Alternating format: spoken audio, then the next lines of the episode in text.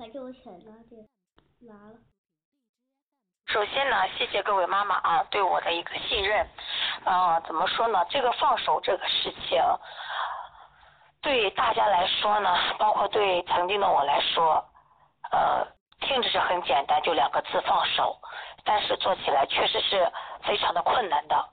呃，我说的这个放手呢，是真正的我们从心里面放手，不是说是嘴巴上说的放手，其实心里面还是在意这在意那。我呢，呃，是这个情况。呃，以前呢，啊，我女儿六岁之前呢，我对我的孩子是非常好的，因为从她三岁开始，我就每天坚持给她读故事，没有一天落下过的。也就是说，我女儿三岁的时候呢，我是接触到尹建莉老师的好妈妈生活好老师，我唯一吸收到里面的东西就是说阅读能开发孩子的智力，这是我唯一吸收得到的，其他的话我也不是怎么理解。当我女儿五岁的时候，我怀上了我的儿子琪琪。呃，当我儿子出生的那一年，也就是我的女儿六岁，她刚上一年级。我呢，对她的作业是没有管过的，也没有过问过的，也就是说，从来没有一天是陪在他的身边看着我的孩子学习的。但是。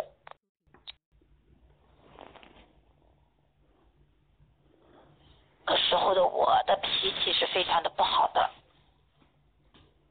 就是嗯，后来我知道那个时候我是得了那个产后抑郁症，就是说孩子有一点点不如意，有一点点不开心，不要跟我说，那是你的事儿，跟我说就是一顿揍。那个时候我的脾气坏到什么地步呢？就是说，孩子掉一个橡皮我都能揍他。我顶多提醒你两次，到第三次非得挨上揍不行。那作业你回到家必须先写作业。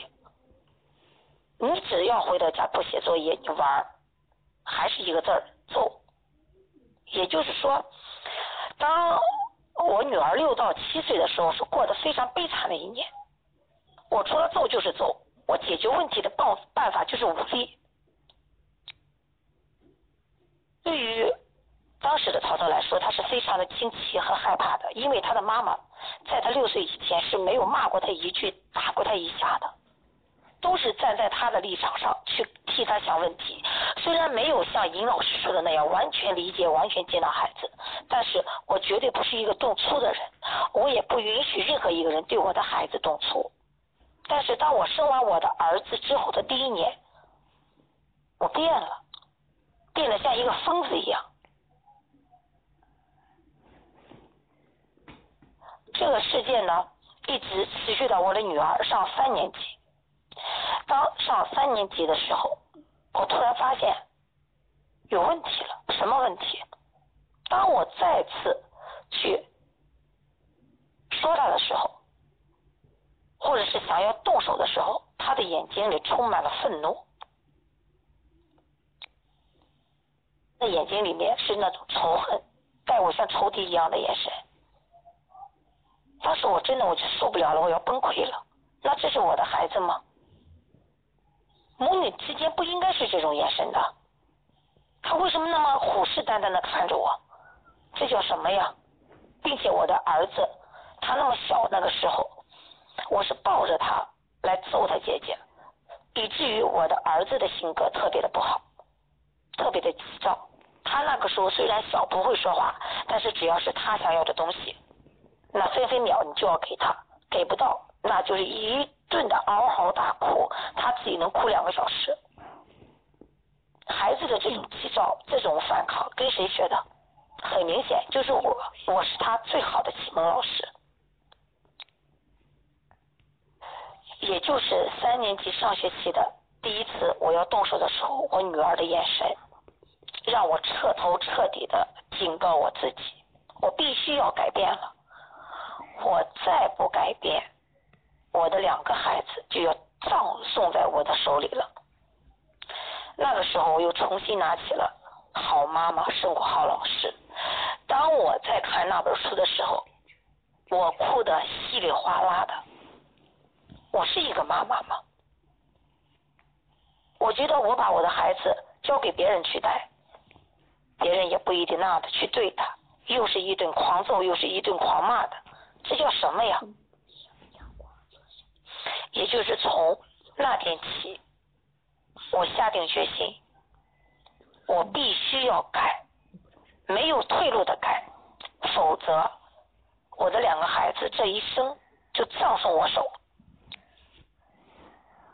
也，我现在听你们说，哎呀，我放不下手，嗯，我不敢放手，或者是各种担忧，我觉得你们还是没有从心底里面知道自己那样做是错的，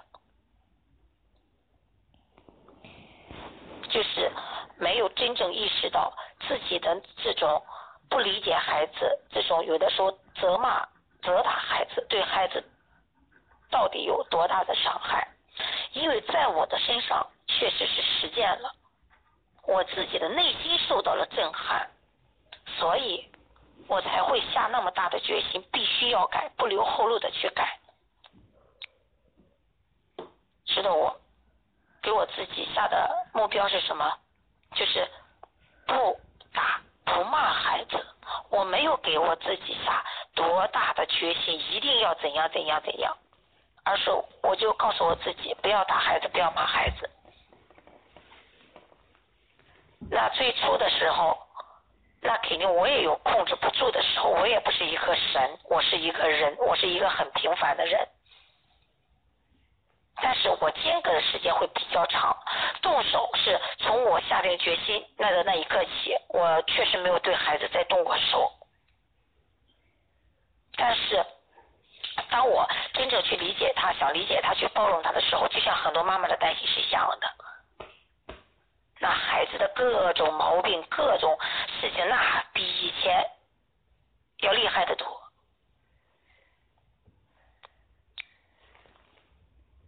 如当我跟我女儿沟通完，我说我要理解她、尊重她的时候，那她回到家，她就不先写作业了，想玩那我看到这种情况，我我我我能受了了啊！你知道我以前是一个非常强势的妈妈。我说怎样就怎样，那我我的个天呐，我一这里一说理解尊重，那里好家伙作业不写了，那我能受了了吗？我受不了，怎么办？我又拿起那个好妈妈生活好老师来，我那个那一那一个阶段，我就靠尹老师的这本书来给我降火，我俗称它为降火书。我一要发火，我就赶快拿书看；我一要发火，就赶快拿书看。我就告诉自己，你现在发火是干嘛？能解决什么问题？是你骂完说完以后，孩子就能写作业了，还是说你骂完说完以后，你和孩子的亲子关系就近了？当我自己冷静下来，问我自己三遍的时候，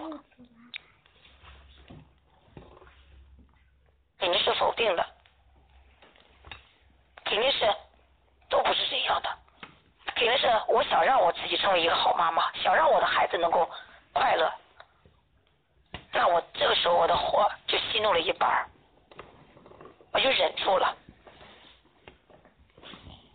我也是这样，在这样好像是一步一步的煎熬当中走过来的，也不是说一下子对孩子就哗放手了，怎么怎样，也不是那样子的。但是我是一个心急的人。我也觉得很慢，我恨不得我今天放手，我孩子明天就哇，哎呀，学习学的又好，又会收拾房间，然后又啊不墨迹，还又快，各方面等等，那可能吗？孩子也是人，也不是神呢，那也不可能一步到位呀。那我对孩子打扮了两年，你想通过三天、五天、十天、八天，想让孩子变回来，那怎么可能呢？我第一阶段控制了我自己，不打骂孩子，但是他的作业啊，我还是受不了。后来我就跟他沟通，他自己就定计划，然后就嗯，那一暑假都是自己定的计划，非常好。但是开学以后又回到原来那样，可以他又想看小说，先看小说，反正总而言之，那个作业还是放到最后写。我还是觉得不对呀，我觉得我放手了，怎么是这样的结果呢？我真的是忍不住了，我就问了尹老师，尹老师当时就跟我说：“桃子，你觉得你放手了？你是真的放手了吗？你是真的给孩子自由了吗？”我说：“给了呀，因为当时巧了，我在就是用语音跟尹老师问他的时候，那我女儿问我，就说妈妈，我可以先看小说再写作业吗？那尹老师就听出问题来了。一个孩子，如果你真的给了他自由，他这件小事是不会来请教你的。他为什么要来请教你？说明你还是给孩子无形当中的压力了。虽然你嘴上说放手了，其实你心里没有放，你还是在意他的学习，在意他的成绩。你你放手的目的还是想让孩子学习好，成绩好。那孩子不傻呀，他能知道呀，他感觉得到呀。当我听完尹老师的话，我回来我就又再一次的反省。对呀，我还是在意呀。我不在意的话。那他不写作业，我着什么急呀？我慌什么呀？对吧？那他第二天上课都晚不了，第二天上课就行呗，他自己爱咋写咋写，与我什么关系呢？后来，我那一当天晚上我就跟涛涛说了，我说你的作业以后，我绝对的一管不管，你就说你的作业一个字不写。我也不会管，写不写是你的自由。你十二点钟再写也是你的自由，我只负责签字，你的作业的一切与我没有任何的关系。我女儿说：“真的吗，妈妈？你真的可以真的不管我的作业吗？”我说：“是的。”那一夜，我跟女儿沟通完，我们俩心里的石头都落地了。我看着我女儿，真的我不夸张，她睡觉的时候那个嘴角都是向上的，可想而知，一个孩子啊。一个作业对他的压力有多大？我呢也释怀了。就像尹老师说的，我以前放手只是嘴上说说，其实我心里是低，他低着那个心的，就是到喝到嗓子眼了。哎呦，我的孩儿嘞还不写作业，孩儿嘞还还还怎样怎样？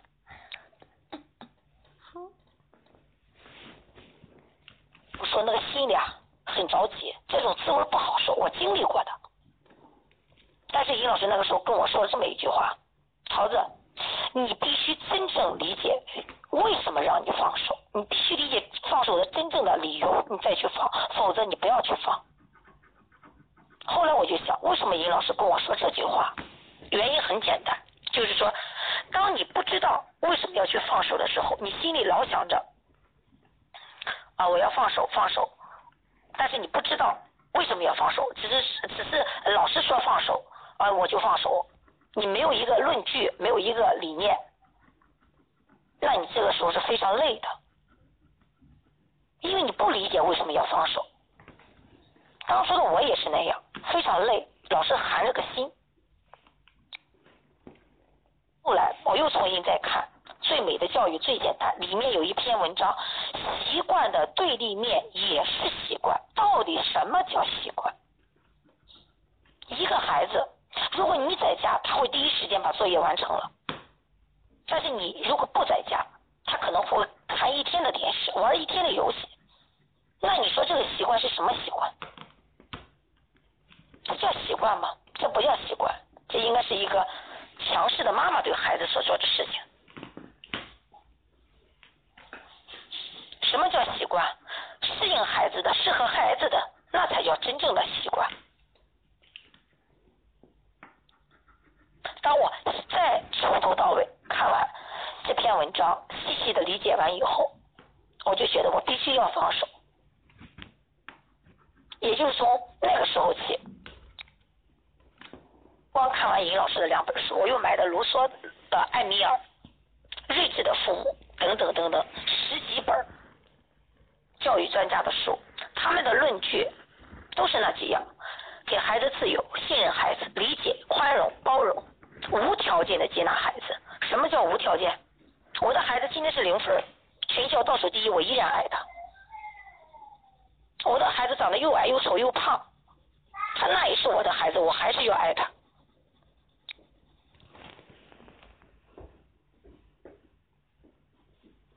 了，我儿子他又出去玩去了，他自己很会玩，就是啊，我给他说，我说妈妈呃有事情要给群里的妈妈们要说会话，你先自己回屋玩一会儿就可以吗？先摆一会儿积木。我儿子说可以的，然后他就回屋了。哦，我就是说，当我自己知道啊，必须要真正放手的时候，我就嗯，真的是放手了。然后无论他回来有多么的糟糕，他真的是回来是先看书，他每天要看两三个小时以后，然后再去写作业，你知道吗？也是心里很难受，心觉得哎呦我的个天呐，他为什么非得这样折磨我呢？但是后来一想，孩子嘛，这是他自己的一个习惯。你说按我的老路子走，让他先写作业啊，必须多长时间写完，必须这，必须那。孩子有进步了吗？也没进步啊，对吧？那我以前那个方法不行，我干嘛还要一棵树上吊死呢？对不对？那干嘛有有好的方法我不用了？那就坚持呗。然后呢，我就真的是这样子。他一开始怎么做，我我都不吱声，我也不说话。我再再气，还是不吱声不说话，完全由着他自己来。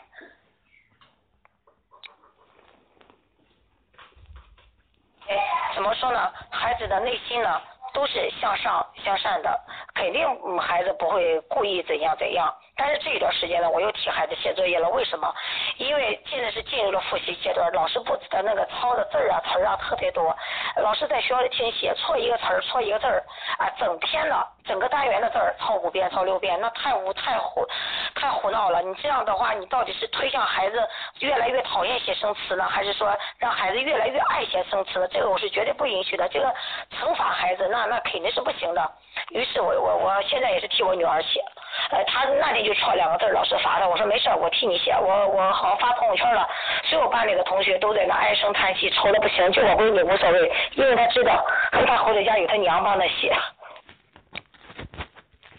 啊，总之就是说，现在从心里面放手以后，真正放手以后，孩子是在悄无声息的变着，我们没有察觉得到。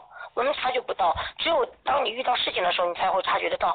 今天我朋友圈也分享了一个，就是说我们今天吃完饭，我女儿说，呃，问她弟弟的电脑呢，呃，我们还有没有落的东西？这个也今天非常让我触动，因为以前我的孩子他是大马哈性格，丢三落四。经常性、经常性的丢东西，比如说他管你的东西了，他自己的东西他都不知道在哪。你像今天还能够呃吃完饭能知道在座位上搜寻一下我们的东西，我觉得这是一个进步，对吧？还有就是他就是说他想要他喜欢的东西，他竟然觉得贵了。以前的话，我控制他的花钱也是很严格的。学习以外的东西我几乎不给他怎么买。他小时候当然他的玩具很多，大了以后上了学以后没买过玩具，什么贴画也更别想。说，我以后我呢就是放手以后，我就给孩子零花钱，每个月都给他零花钱。也就是说，当你越觉得这是个事儿，哎呦这不行那不行，这不能买那不能买，那孩子要的东西都是事儿，都是问题，啥也不能要，一分钱不花才好。啊，光光买铅笔，光买本子，光买学习用品，这个当妈的才开心才高兴。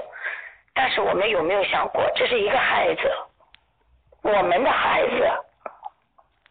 他不是一个学习工具，所以说，当我给了孩子零花钱以后，孩子反而不乱要东西了。你看，我今天给他买这个娃娃五十九块钱，他就觉得贵的不行，拉着我非得要走，不不要了。但是最后我和他爸爸都觉得应该给他买，因为孩子喜欢，为什么不买呢？这就是孩子的改变。因为你看。他的学习，他回来都是到八九点钟才写作业，作业考试从来没有复习过。那数学考了九十五分，那他有一个妈妈说，哎，九十五分一点都不好。那我可以，我先不要说这个分数好不好，对吧？但是你要知道我的孩子是怎么学的呀？他的学习是如此的轻松，如此的快乐呀。如果说他的内动力爆发了，他能像其他同学一样，踏踏实实的坐到桌前去认真的复习。他考一百分很难吗？不难呀，但我不会让他考一百分啊！现在为什么不到时候呀？他的内动力没爆发呀，我干嘛要拔苗助长呢？我不会那样去做的。我一直都坚信我的孩子在以后他会后起而勃发，他会攒足力气，后来者居上。我不会让他一开始在小学阶段就累得半死，哼哧哼哧的。所以我最后就总结一句话，就是林老师的那本书《最美的教育最简单》。我们只有真正的发自内心的知道了为什么要放手，我们才能够做得更好。呃，说一句哈，就是你们的关系的这个关心的这个学习和作业，我女儿到现在她的作业还是到最后才去写，呃，不是说回了家就写作业，还是到最后。